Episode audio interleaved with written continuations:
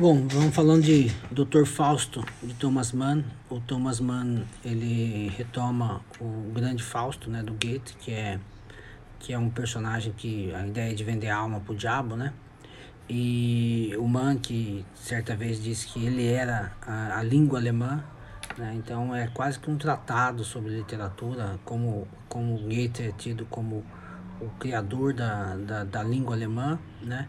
É, da unificação da língua o Thomas Mann é autor de Montanha Mágica, né? Um grande, grande autor mesmo de todo o século XX. Ele faz aí o Fausto que é mais ou menos dialogando lá com a, com a questão fundamental da alma, né? Da, do, da pureza da alma nesse enorme fantástico livro. Vale muito a pena.